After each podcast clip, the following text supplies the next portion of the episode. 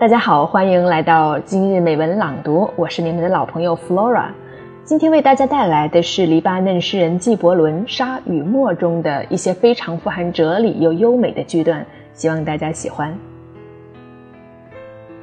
I am forever walking upon these shores, betwixt the sand and the foam. The high tide will erase my footprints, and the wind will blow away the foam.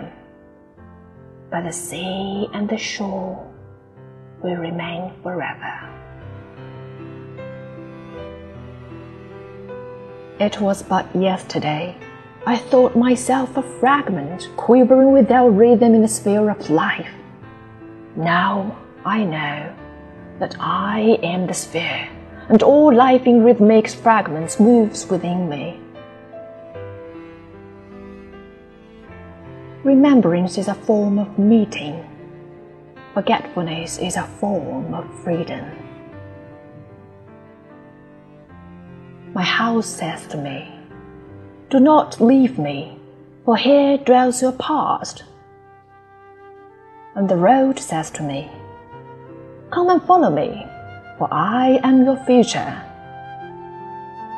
And I say to both my house and the road, I have no past, nor do I have a future. If I stay here, there's a going in my staying. And if I go, there is a staying in my going. Only love and death will change all things. Strange. The desire for certain pleasures is a part of my pain.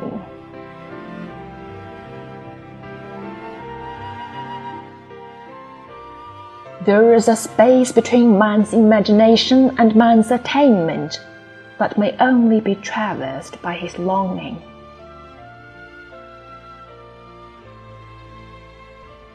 A mind is a sponge, a heart is a stream. Is it not strange that most of us choose sucking rather than running?